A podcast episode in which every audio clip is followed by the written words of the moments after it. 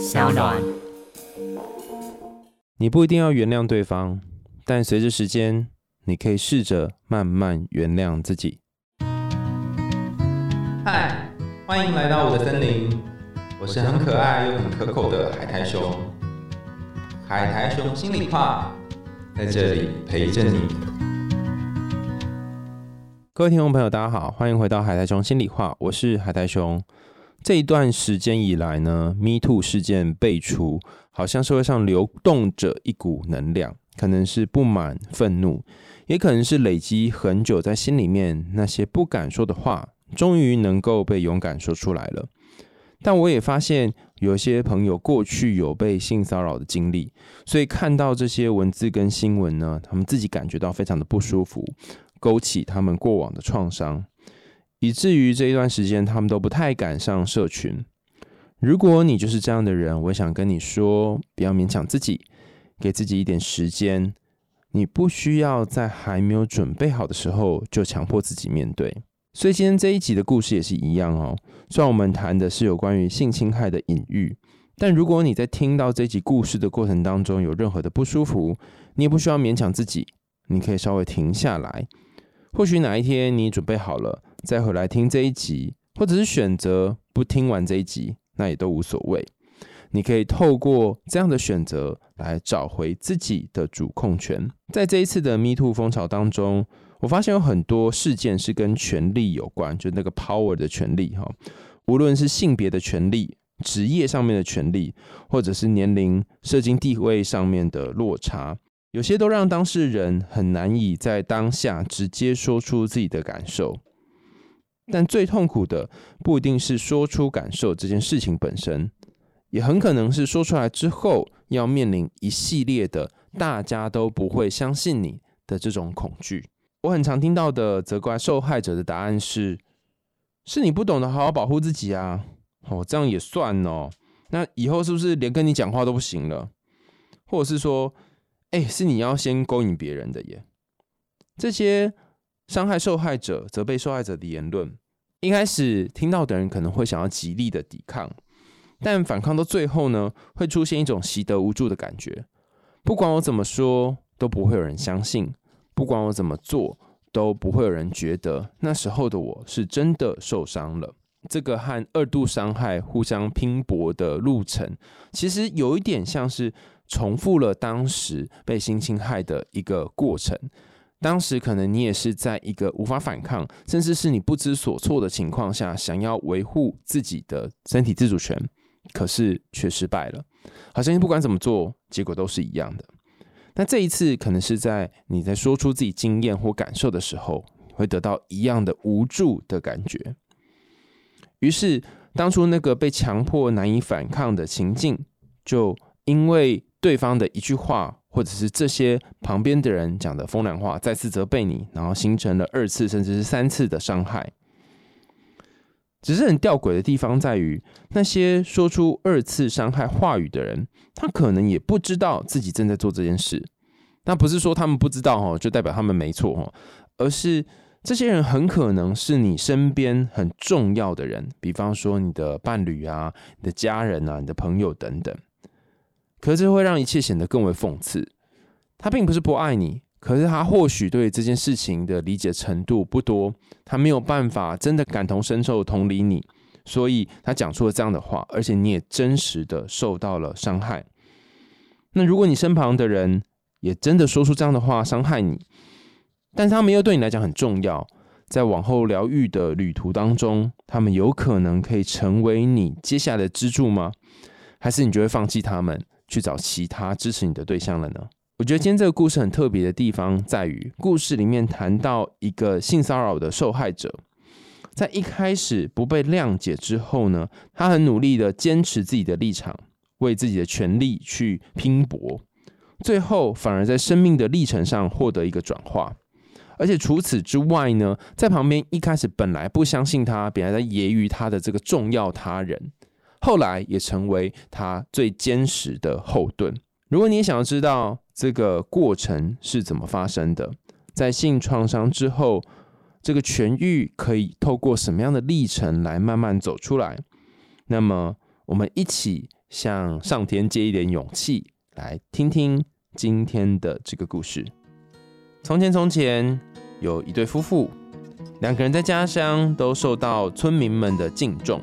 丈夫呢是一个战士，他同时也是医师。妻子也有诸多的成就，还有聪明跟美貌。有一天晚上，妻子走到屋子外面的厕所，她脱下裤子准备如厕的时候呢，突然有人伸手摸她的屁股。是谁那么大胆？这个妻子大叫。她愤怒的情绪多过于害怕。她朝窗外一看，看见月色当中有个身影正在逃跑。她如常上完厕所，回到屋里，什么话也没有对丈夫说。第二天晚上。妻子又一如往常的使用了屋外的厕所，这次她随身携带了一把短剑，以备不时之需。脱下裤子的时候，又有一只手轻轻的拂过她的屁股，她马上拔出短剑，把摸他的那只手给砍了下来。哎呦！厕所外面传来一声大叫，接着有一个人影摇摇晃晃的逃走。妻子捡起那一只手，仔细审视之后，露出了惊讶的神色。那只手纹路密布，就像是乌龟身上的一个断肢一样。他很冷静的上完厕所之后呢，回到丈夫身边，把刚刚的事情告诉了丈夫，还把那只奇怪的手拿给丈夫看。丈夫对妻子的勇气非常不敢相信。他仔细研究那只被砍下来的手，说：“哎，真是奇怪呀，这只手看起来像是水怪的手啊，真是有趣，好好笑的一只手啊！哇哈哈哈哈！”他一边说一边笑了起来。我跟你说啊，水怪一定是在厕所看到你，忍不住爱上你了，哈哈哈哈！妻子听了十分生气，然后对丈夫大声怒斥说。这么可怕的事情，你还敢说？刚刚水怪差点就把我绑架绑走了。他一边说，一边拿起那只怪怪的手，仔细审视，翻来覆去的看了一下，并且说：“我觉得这个东西十分罕见呢。”丈夫说：“是啊，说不定呢还很值钱呢。”于是他和妻子就把那只手锁在保险箱里面，然后两个人就上床睡觉了。到了半夜，窗外突然传来低语的声音，把丈夫给吵醒。请把我的手还给我。那个声音苦苦的哀求。丈夫什么话也没说，只伸手拿起弓箭，拉开弓弦作为警告。然后那个声音就骤然停止，接着就传出有人疾步走开的声音。妻子问说：“哎，那是什么啊？”丈夫说：“我跟你讲啊，那个一定是水怪啦，一定是水怪要来拿回他的手啦。”第二天晚上，丈夫又被窗外低语的声音给吵醒，请把我的手还给我。丈夫拿起弓箭，拉满弓弦，又放开，弄出弓弦震动的声音，咚！水怪很快的又跑掉了。第三天，水怪再次出现，他苦苦的哀求说：“请把我的手还给我。”此时，丈夫很好奇，于是就大声的问道：“你你要你的手干什么？你的手都已经干瘪萎缩了，拿回去有什么用嘞？”水怪在窗口现身，对丈夫和妻子深深的一鞠躬。是这样的，我们水怪其实很清楚知道接骨和接肢的秘密。我我可以把砍断的手给接回去，而且还完好如初哦。水怪再次的请求他们，请他们把手还给他。丈夫的脑筋动得很快，他想了一想，就答应水怪说：“好啦，可是哈。”因为你骚扰我和我的妻子，我本来应该杀了你的，但我现在决定饶过你，而且把手啊还给你。不过有个条件，你必须把接骨和接肢体的秘诀告诉我们，这样可以吧？”水怪一口答应：“嗯，这这这很简单，我我我可以教你们。”于是丈夫就和妻子把这只干瘪的手从保险箱里面拿出来，交给水怪。水怪当场示范接肢的方法，把自己的手呢接回手臂。才一会儿的功夫，水怪的手就完好如初。他还伸了伸手指，证明了这一切。接着，水怪深深的一鞠躬，随即消失在屋外的夜色里面。第二天一早，丈夫和妻子起床的时候呢，发现门口有两条鲜美的肥鱼。他知道这一定是水怪送来向他们道谢的礼物，于是他们就把鱼给煮了，好好的享受一顿。由于水怪的示范和他所传授的这个接骨技巧，丈夫和妻子都变成了一流的医生。他们把接骨技术呢传给他们的子孙，于是全家甚至世世代代都因此而蓬勃发展。大家听完这个故事之后有什么感觉呢？这故事不是要跟大家讲说你一定要原谅那些当时伤害你的人，因为我们在一开始前年的时候就跟大家讲了哈，你不一定要原谅对方。但只是我们在想，倘若你透过某种形式上的原谅自己，或是某种仪式上的原谅自己，再来会发生什么事情？就像是在这个故事当中的水怪跟先生妻子之间的互动一样。那故事里面其实通常隐藏着许多不同的隐喻，我们可以往内去看这个故事想要传达给我们的是什么。哈，呃，就一如我们以前在分析这个故事的时候一样，哈，我们不可以把妻子当妻子，然后把先生当先生，我们应该把这个丈夫跟妻子呢当成是呃同一个个体当中的两个部分，一个是 animus 就是男性的原型，另外是 anima 女性的原型。那分别在一个完整的个体上面，象征着勇敢的战士以及智慧的妻子。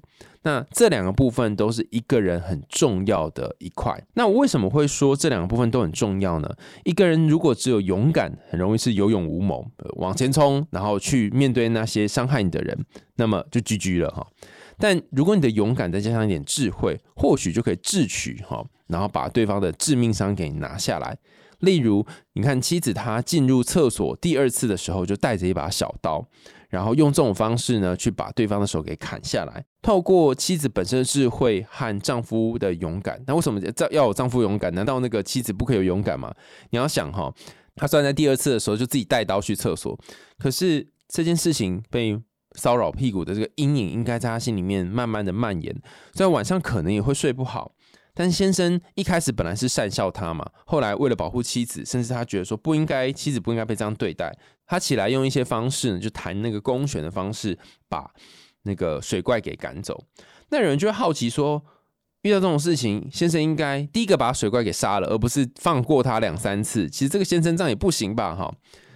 但我这里想要问大家一个问题哈，那这也是之前我在读这些性侵害，不论是受害者或加害者相关的书籍的时候，有的一个疑问，就是说当初发生这些事，而且这些让你觉得很不舒服、很难受的事情，在加害者做了什么事之后，可以让这一切都像是没发生一样呢？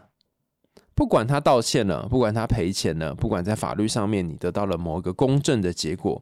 那些发生的事情都不可能重来，这也意味着，就算你一刀杀了他，一刀把他刺死，或是拿弓箭射穿他的喉咙，那时候的伤害依然不在，依然不会因此而改变。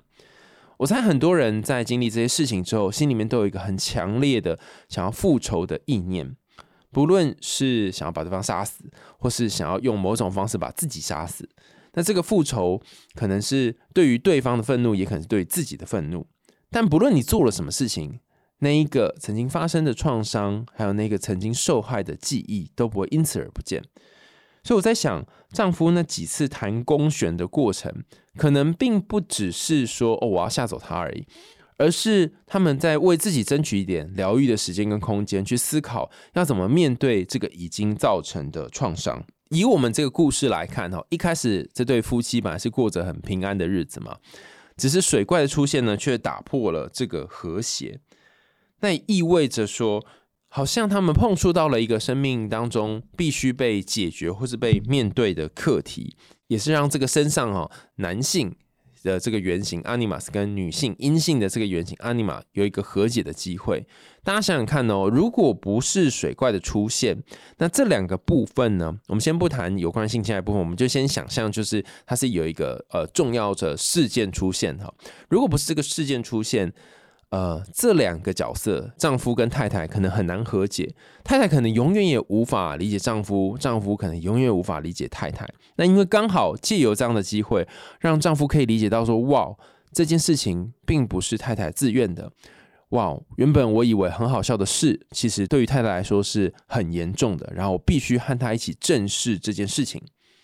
所以，透过这一个水怪的出现，这两个本来分裂的心灵、分裂的内在两部分，可以得到某种程度上面的结合，等于是站在一起啦。那我们再把这个有关性侵害创伤这件事情拉进来一起看，你就会发现哈，事发之后，你可能会有一个部分的自己是很惶恐的、很害怕的、很不想要去面对这一切的。还有一部分自己会像先生一样，会想要呃去做点什么，想要杀掉对方，或者是想要报复。那这两个自己可能会拉扯，因为一个是想要躲起来，一个是想要冲过去，然后让一切的事情可以呃得到了某种结局。那有没有可能在这之间去寻求一个平衡呢？至少在这个故事里面提供的一种路径，就是说，哎，你不要太快的做出反应。不要太快的就因为水怪出现，然后就冲出去，因为大家也可能不知道说这个水怪有多巨大。万一是长像克拉肯那种呢，就是好几十层楼高，然后好几个城市这么巨大的怪物，那你要怎么样去面对它呢？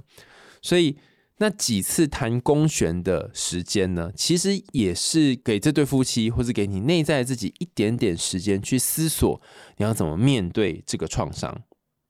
好，那妻子为什么要把水怪的手给砍下来呢？好，呃，某些时候我觉得可能可以这样想哈，就是他很想要去克服，妻子很想要去克服那个让自己受伤的部分，所以他干脆砍下来做了一个攻击的行为。可是他却又把它保留下来，意思是什么呢？就是那些你以为你已经越过了伤痛，那些你以为你已经面对的过去。很可能还用某种形式被你保留在心里，持续的影响着你的生活。你可以想想看哦，如果有一只水怪的手放在你家的宝箱里，那感觉有多可怕？不知道它随时随地会不会跑出来，或者它会不会突然又抓住你哦？因为它毕竟不是一般的手，手它是一只水怪的手嘛。但是它要把它放在一个宝箱里，或放在一个上锁的箱子里，表示它有另外一个层面的意义是说，哎，会不会这只被砍下来的手？它看起来是个恶心的东西，但它本身也有一些尚未被开发的潜力。它可能某种程度上面也是一种宝物呢。好，大家想想看，如果没有这只手的话，他们就没有办法学到这个接骨的技能了哈。所以这一个角度来切入的话，或或许这个手保存在那里是有它的意义的。换句话说，那些在你记忆里面没有办法忘记的伤痛，那些你觉得一直困扰你的事情。当你先把它存起来，然后找一个适当的时机，再把这个宝箱慢慢打开，甚至是有一个人可以陪你。这故事里面就是丈夫哈，还有这个水怪来去面对这个打开的东西的时候，可能你就会长出一些蜕变跟重生的力量，就像水怪的手接到水怪身上是一样的。好，那故事接下来就是水怪出现嘛，然后并且要求这一对夫妻把手还给他。那这意味着什么呢？就是本来你可能已经忘记了水怪，忘记了这个过去让你受伤的事情，可是他一次、两次、三次的出现，提醒你：哎，醒醒醒醒，你得面对你过往的课题喽！哎，醒醒醒醒，你得去看看过去这些创伤喽。实际人生当中所出现的这个课题呢，可能就是。呃，过往你不一定是性创伤了，可能被霸凌啊，或者小时候家里面呃发生一些事情，让你觉得很痛苦，然后不断的期待着这个回忆过你这辈子。那你可能可以透过工作忙碌啊，或者是玩乐啊，来暂时忘却这一切。可是生命总是会在快递过来哈，各式各样不同的事件，让你再一次去关注这件事情。然后呢，它不只是让你再次关注它，还提供了一个解决的可能。那这解决可能通常是心里面比较勇敢这个部分，也就是刚刚这个丈夫的角色提出来说：“哦，我可以把手还给你，但是你必须交给我们，就是这个接骨的技术。”那把这段话呢稍微翻译一下，就是说。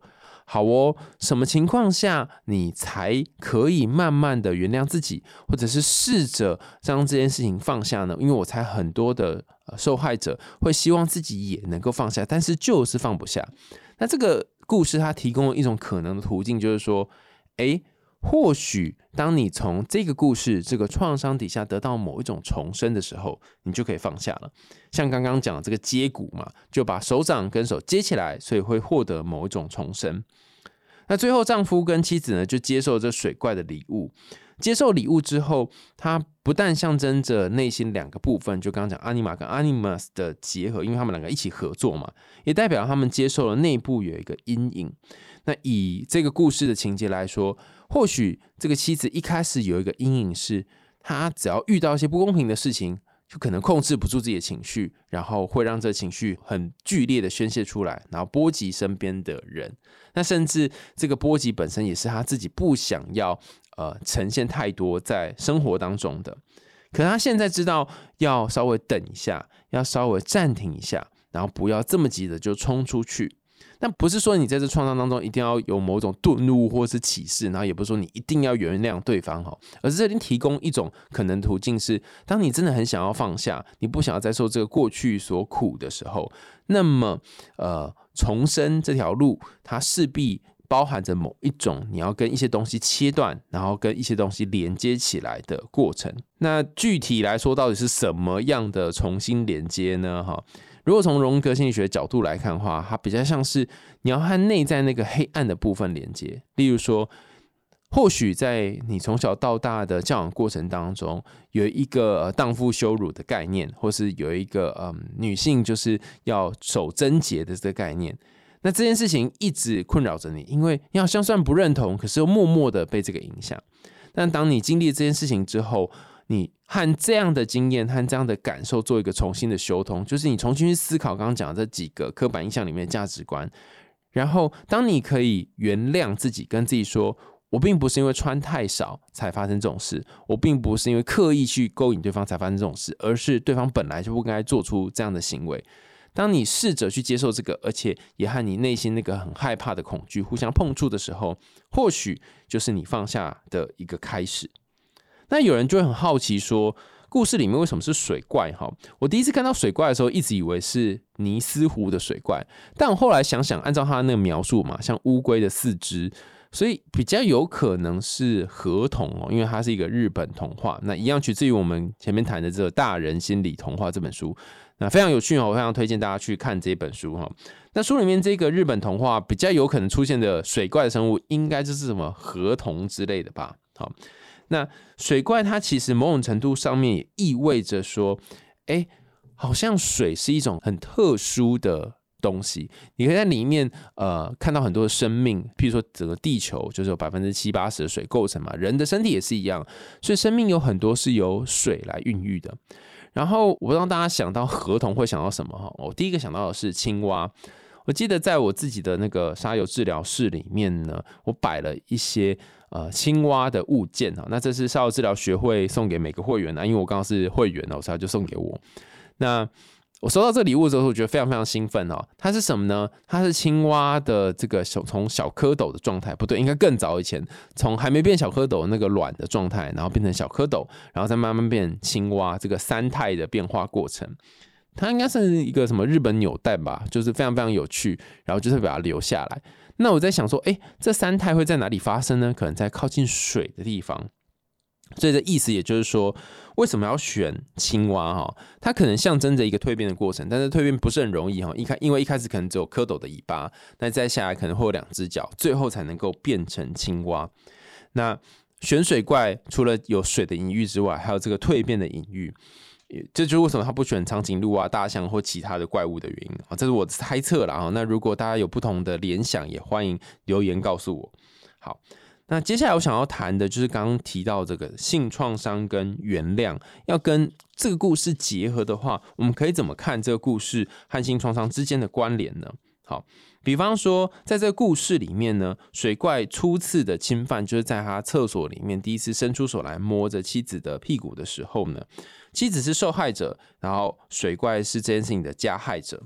但是妻子第二次在被侵犯的时候呢？妻子采取了一个防护的行动，就砍下对方的手。我觉得这里某种程度上面也代表着说，哦，他知道在经历创伤之后呢，要如何采取行动保护自己，并且去做一个反击的动作。我其实不是很喜欢“保护自己”这四个词哈，因为没有伤害就不需要保护嘛。那你居然需要保护自己，就代表说啊，你好像先就是先想象别人可能会伤害你，然后你要做这件事，而且时时刻刻都要保护自己，不是很累吗？哈。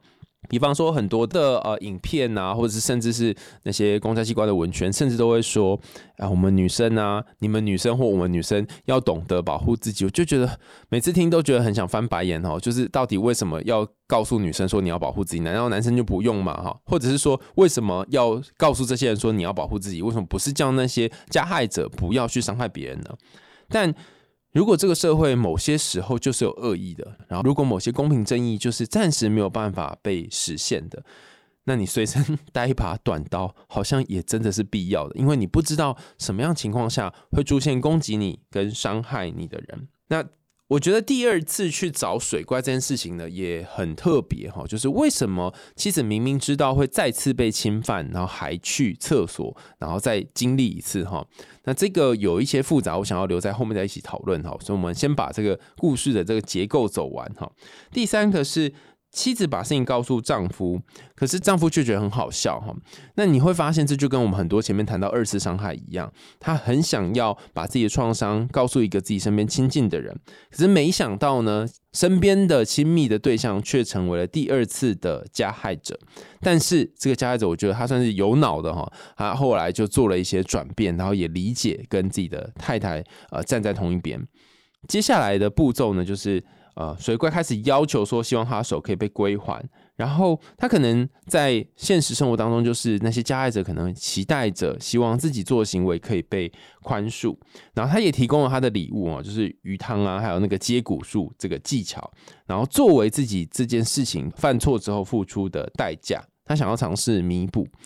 所以这一个部分呢，它有点像是说，光是道歉是不够的，你还要提出一些具体的弥补方案。比方说，如果是法律判决的话，很多时候受害者只是希望对方有一个真心的道歉而已。但除了真心道歉之外呢，因为这段时间可能会需要很多的呃心理咨商或很多的外界的协助，然后会需要非常非常多的费用。那他可能同时也希望这些犯下这些罪行或是伤害别人的人呢，能够。也做到这件事情，就是，也毕竟这些错误是你们犯的嘛，所以感觉呃，你应该要替我支付这些费用才对哈。那我觉得这也很合理哈，这就是为什么水怪他最后会拿出鱼，然后拿这个接骨术来交换的原因。那最后呢，丈夫跟妻子呢就决定把水怪手还他。呃，在故事里面是象征着原谅的行为哈，他们并没有继续惩罚水怪，然后反而是把礼物当成是自己转化的力量。但是这个原谅并不是说你可以忘记这件事情，而是一种情绪上面的释放，让你自己从过去的痛苦当中解脱出来，然后把过去那些伤害的经验呢转成自己身上的力量。我觉得就像我们前面谈到，那个水怪手还给他，并不代表说一定是完全的原谅他啊，而是当你把这个看起来有点恐怖但又有点魔力的手还出去的时候，哎。房子里面是不是少一个让你可以害怕的东西了？当你一直紧紧握着这只伤害你的手的时候，看起来你好像掌握了一些东西，但是实际上你会不会让自己困在这个房子里面，随时有一只水怪的手的恐惧当中呢？到了故事的结尾呢，夫妻两个人还有他们的后代都从创伤里面成长。我觉得这件事情呢，它可以从两个角度来看哈，就是如果你这辈子曾经有被性骚扰、性侵的经验。那你也可以想想你的上一代有没有过类似的事情，而且他们在发生类似的事情的时候，他们的反应是什么？那他们的上上一代，比方说你有，那你的爸爸妈妈有吗？你的爷爷奶奶有吗？哈，往上面再再一代或再再一代，是不是有类似事情发生呢？刚刚说你之所以无法很立即的说出口，你一定要隔了一段时间之后整理清楚之后才有办法说出口。除了有许多种种的担心之外，诶，这样子呃特别考虑到别人，特别担心自己说了某些话会影响到别人的心情，这样子的一个呃生活或者风格跟态度，是不是跟你家人教导你的方式有关呢？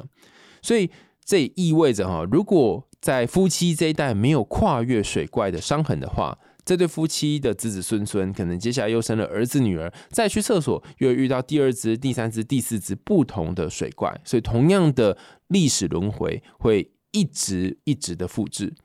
可是呢，如果当他这一次能够面对这样的困难，面对这样的挑战，那么很可能在接下来的旅程当中呢，他的子子孙孙不但不会再遭遇到这样的事情，他们甚至有办法在第一时间就为自己发声，而不会因为害怕恐惧而没有办法在当下说出来。那接下来就要讲到我这个很好奇的主题了哈，就是。哎，为什么这个妻子啊，她明明知道再去厕所会被侵犯哦，还有第二次让水怪再犯的机会？好，我先说在前头哈，呃，这不是跟大家讲说，你为了要去抓到犯人哈，你就再给对方一次机会来侵犯你，然后想要把他绳之以法，这个方法绝对不鼓励哈。但我想要讲的是，这件事情的心理历程可能是发生了什么哈？我觉得在故事当中呢，他再次拿刀进去厕所的时候，象征着。自己可能不像是以前第一次一样是毫无防备的就受害，而是他可以相信自己有能力，然后也有力气去对抗这一切。那。现实生活当中，当然我们不鼓励这样做了哈，因为你可能会让自己置于一个更大的危险当中。但是至少在这个故事的环节里面，你可以感觉到说，它其实是象征一种权利，你把权力拉回自己的身上，就那个刀子就是一种权利嘛哈。然后保护自己，你你除了有权利之外，你还有能够保护照顾自己的能力，你是安全的啊。然后过程当中呢，呃，你可能可以借由把这个对方的手砍下来。把它当成是你们家的某种护身符吧。虽然我刚刚前面说在家里面有点可怕啊，但是你要想想看哦，这只水怪手就在你家的箱子里面，那意味着是什么呢？对方一定要有一天来找你，呃，要回这只手。好，那我们把这段呃整理成现实生活当中会出现版本是什么呢？如果那时候真的发生了这么不幸的事情，那就已经发生了。你可以做什么呢？哎，请记得一定要砍下水怪的手哦。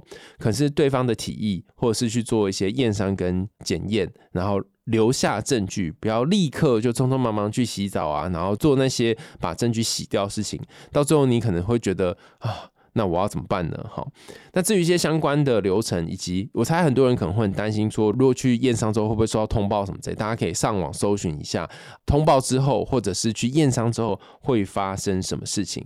那呃，或许你可以找到一些你还勉强可以接受的方案。那当然，我不得不说，有些时候司法还有这个审理的过程呢，会给当事人造成二次或三次伤害。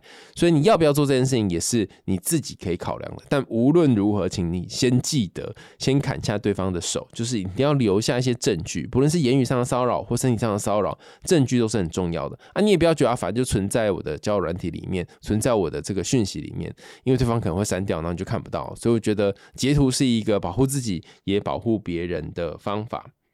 好，那这个故事里面呢？丈夫的角色看起来有点废，他从头到尾就那边谈谈谈谈那个公选嘛，然后谈一谈之后呢，最后就是也是本来要去威胁水怪。好像他都没有实际做出什么保护妻子的行为，但我想要说的是，其实丈夫他也面临一个不容易的转变，哈，就是一开始丈夫本来不相信太太说的话，或者觉得啊这很好笑这样子，可是后续的过程当中，你可以感觉到说，丈夫渐渐信任这妻子，也愿意相信她真的是受害了，甚至还愿意为她站出来。那只是一开始他利用这个弓箭跟弓去吓走水怪的时候呢？他，我觉得某种程度上面是我还不确定说我有没有办法面对这个压力，我还不确定自己有没有办法面对重新想起创伤的这些痛苦的时候，我先试着在几次晚上做噩梦的时候，大家可以把这个晚上水怪来找妻子跟先生当成是一个人晚上在睡觉经历创伤的时候不断经历噩梦的这种感觉哈，我可以试着在晚上做噩梦的时候呢，先用一些东西把这个。很讨人厌的家伙，先隔在外面。我知道我的梦境窗户外面有一个巨大的水怪，但我选择不去和它正面迎击，因为我不知道它到底有多大。所以，这一个丈夫帮太太赶走水怪，的过程，虽然他没有具体上面真的做了什么行为，但是给两个人之间争取了一些空间跟时间去沉淀。现在他们可以做的是什么？那故事里面给这个礼物呢？除了鱼之外，啊，鱼我们先前有谈过嘛，就是一个重生的象征哈。那另外就是还给了一个接骨树。那为什么是接骨树哈？不是别的树呢哈？不是什么漂浮树啊哈、消失树，而是接骨树呢哈？第一个，因为他们是医师嘛，所以教这个我觉得也很正常、很合理哈，感觉是系上选修的概念。那另外一个就是说，哎，好像呃，这个接骨哈，它算字面上叫接骨，但是它会也是一种修复和修补创伤的一个象征呢。好，很多人都跟我说，他们在经历那些事情之后，好像全身都碎了，就像是。一块地上去，然后全部都是玻璃碎片一样。那你要怎么拼呢？你当然可以东拼拼西拼拼，然后你拿到什么就拼起来。可是并不是每一个你拿到就有办法拼嘛，甚至过程当中你可能会割到你的手。所以我想说的是，你可以自己安排你。打算去痊愈跟面对这个问题的时间，那现在有很多呃性侵害相关的资源，你上网搜寻的话，在事发之后，有的人是六次，有的是半年，有的是一年，会有免费的智商资源协助你哈，你可以上网搜寻看看哈。那呃，这些资源可能可以暂时陪你走过那些把地板让碎片捡起来的部分。那虽然不一定能够捡很多哈，或者还会剩下一些，但是你这一个站起来或勉强站起来，我就比以前稍微有点力量，也能够多做一点事情。那我们进一步来看哦，水怪把接骨技术传给夫妻哈，其实某种程度上面也开始指出一件事情，是说，哎。原本你是一个受伤的人，原本你是一个在这个事件当中呢被摸屁股，然后你觉得非常愤怒的人。但当你获得了这个，当你从这创伤当中获得某种力量之后呢，或许你就有机会成为下一个医者。医就是医疗医哈，然后者就是仁者者，你可能会成为下一个有办法救别人的人。好，也就是为什么我们前面常常说的，受伤的人常常会吸引受伤的人，然后自己的伤口会找到另外一个和自己类似的伤口，互相重叠。而这个重叠并不一定是不好的，反而更有可能是因为这重叠。然后你才能够慢慢去面对你内在的课题，然后也可能可以帮上对方所以不要妄自菲薄，就说哈，我以前发生这件事情，我还适合当助人工作者吗？哈，我觉得。没有谁比你更适合，因为你过去正因为发生这些事情，你更能够理解那时候他们心里面怎么了，然后更能够贴近他们的心情，或许就不会像丈夫第一次所说的啊啊，那你你这个被咬了，哈哈哈，这样哈，就不会只是笑你身边的人，因为你有更多的同理心。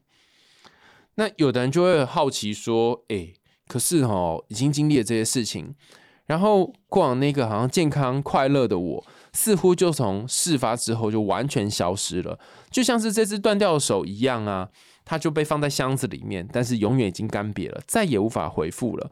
我以前那些愉快美好日子再也回不去了。所以海兄，你这边讲这么多也没有用啊，因为我觉得我回不去以前那个时候了。呃，我觉得在性创伤的当下呢，其实这个干干瘪瘪可能。呃，象征许多反应，包含说你对外界都可能会比较消极，你对人可能很难信任，然后你可能对于亲密感有一种恐惧，包含你的先生或你太太，你的身边伴侣要碰你的时候，你就觉得有一种害怕的感觉。我遇过一个朋友跟我说，因为他先前被他的男友性侵，有人说他怎么会被男友性侵哦，就是。当这个男友他不是经过你的同意，他是强制的压着你，然后你明明很不想说，你讲出来，但他还是强制要做这件事情的时候，他其实就构成一种男友性侵。但是，但是可能很多人无法理解这件事情啊，你就跟男友在一起啊，做爱不是也是很很很常见吗？哈。那在他们不能理解的时候，你内心会有更多的怀疑、自我怀疑跟责备，说啊，对呀，我也是，就是我们彼此互相满足需求，我这样真的做错了吗？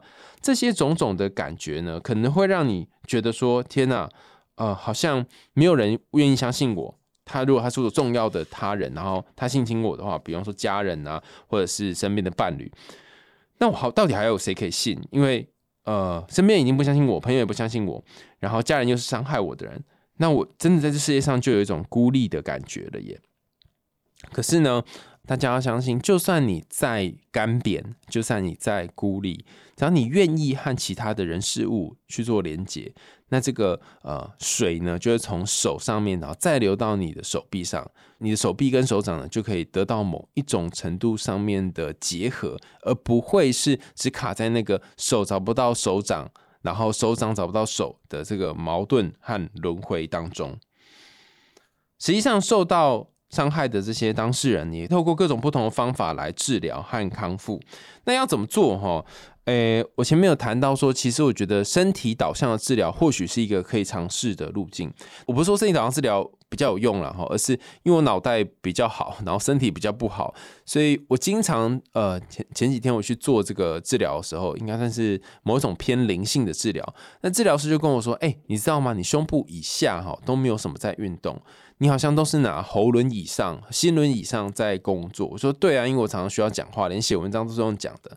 然后他就说，你要不要试试看？之后呼吸的时候可以吸深一点哈，到你的肚子里面。然后我发现这两天我在尝试的时候，哎，说哎，真的有这种感觉，就是觉得哦，好像我有点在轨道上了，我不会好像不晓得自己在干嘛这样。所以这里我想要分享给大家是说，哎，倘若你已经谈过很多次，你也找过一些智商师，但效果都很有限的话。看要不要找一些就是完形取向的治疗师，比方说身体上面的互动的啊，或者是呃用听音乐跳舞的方式互动的，就是跟艺术治疗比较有关的，很可能你会从当中找到一些你自己的答案。那在呃这些有关于沙油物件啊，就刚刚前面谈到沙油物件的研究当中，也指出说，哎，原来一个人他是不是对自己有自信，包括他他对自己未来的想法是什么，可以在沙盘上面所呈现出来。所以你也可以透过这种沙盘的方式哈，去摆出你内在的呃这个世界，它有多少的纷争，多少的拉扯，说不定就可以摆出呃两只鱼哈，然后。一对夫妻，然后还有那个怪怪的手，然后你可以想想看，如果是你会怎么处置那只手？可这样讲起来很抽象哦，所以最后我找了一个小 paper 啊，想要分享给大家哈。这个小 paper 呢叫做身体导向的心理治疗，就是 body oriented psychotherapy。好，那有一个我觉得蛮特别推荐给大家的一个。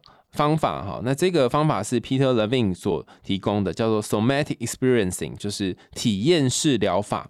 它主要是帮助受害者呢去释放创伤后内心冻结的能量，然后恢复自然的流动力。那通常会不建议自己一个人实行，所以大家可以先知道这件事情，然后记在脑袋里面哈。因为呃，可能面对创伤过程当中，会有很多东西都被勾起来，没有收好的话，可能会造成三度或四度创伤。所以我先讲一个概念，然后大家可以稍微了解一下这个 SOP 是怎么进行的哈。一开始的时候，治疗师会先跟当事人建立一种信任的关系，让他们明白说，哦，你有各种反应，不论是僵在那里没有办法做任何事，或者是有很多的哭泣、很多的愤怒，都是正常的反应。接下来要做的事情是建立资源感，可以去导引说，哎，你的人生当中有没有什么你喜欢的地方啊？有没有什么位置是你待了会觉得舒服的啊？有什么食物是你吃了会觉得开心的啊？哈，去找到你身边的资源。那当然，这资源不限于呃物理上，也可以是朋友。有哪些朋友、哪些人，你跟他们说话的时候，你会觉得很自在、很舒服的吗？像这样，好。所以，当你做完的这个建立资源感受的第三步骤呢，就是你可以建立身体的感知。例如说，你可以把呃手放在桌子上，然后试着去感觉你的手指五个手指哈，还有手掌跟桌面接触的感受。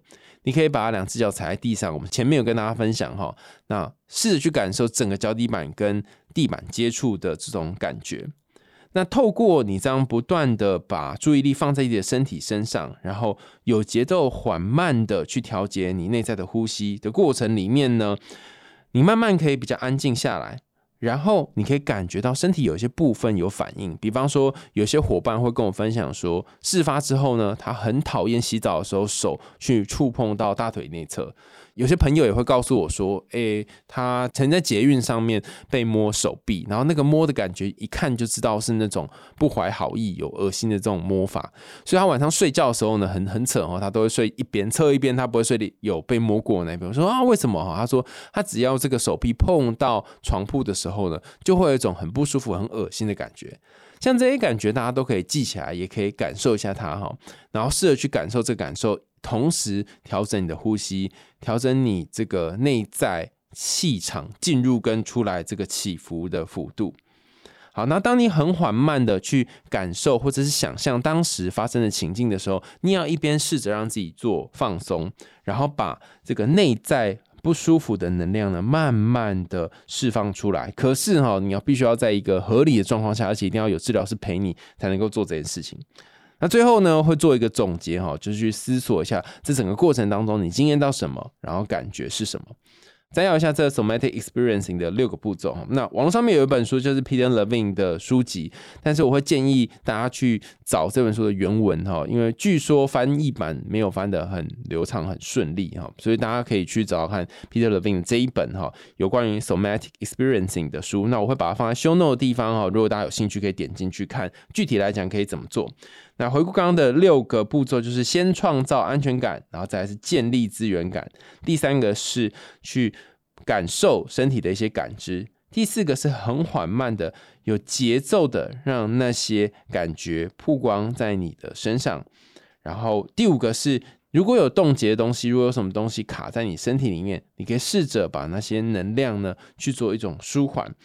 比方说，你可以先找一个安全的。地方或安全的人啊，然后透过调整呼吸，让那个不舒服的感觉呢，可以慢慢被表达出来。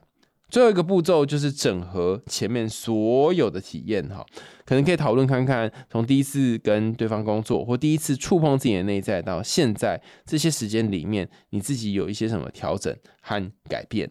好，那只是我刚刚前面不断强调啊，他可能需要有专业的治疗师来进行。所以如果在台湾不是那么容易找到 somatic 的这个疗法的话呢，呃，通常大家会建议从完形取向，完就完整的完形，就是形状的形，完形取向的治疗师，然后先开始入手。或许你就会发现一些哦，原本你有在做，但是你不知道说原来是这个啊的东西。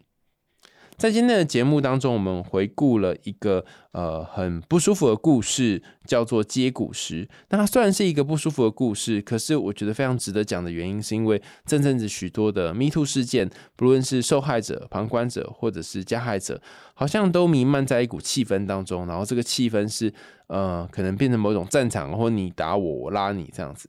那有没有可能可以让这样的情况做一些弭平或改变呢？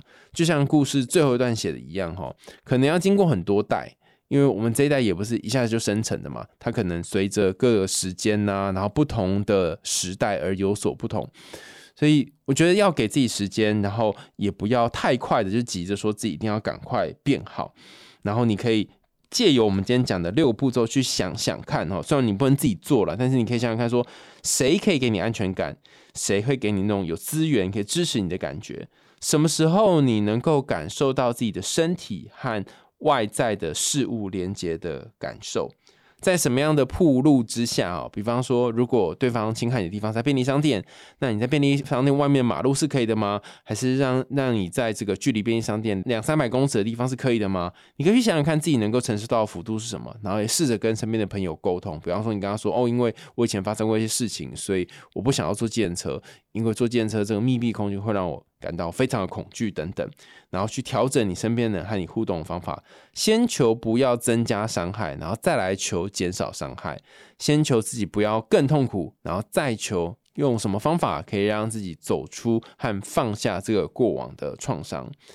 有些被性骚扰的当事人，他们还有一个很重要的课题是对于自己太过严格了。但我想要说的是，严格这一路以来似乎帮忙了你很多部分，然后也因为你的高自我要求，大家都会喜欢你。但有没有一种可能是，不严格的你也一样可爱呢？不严格的你也一样值得其他人喜欢呢？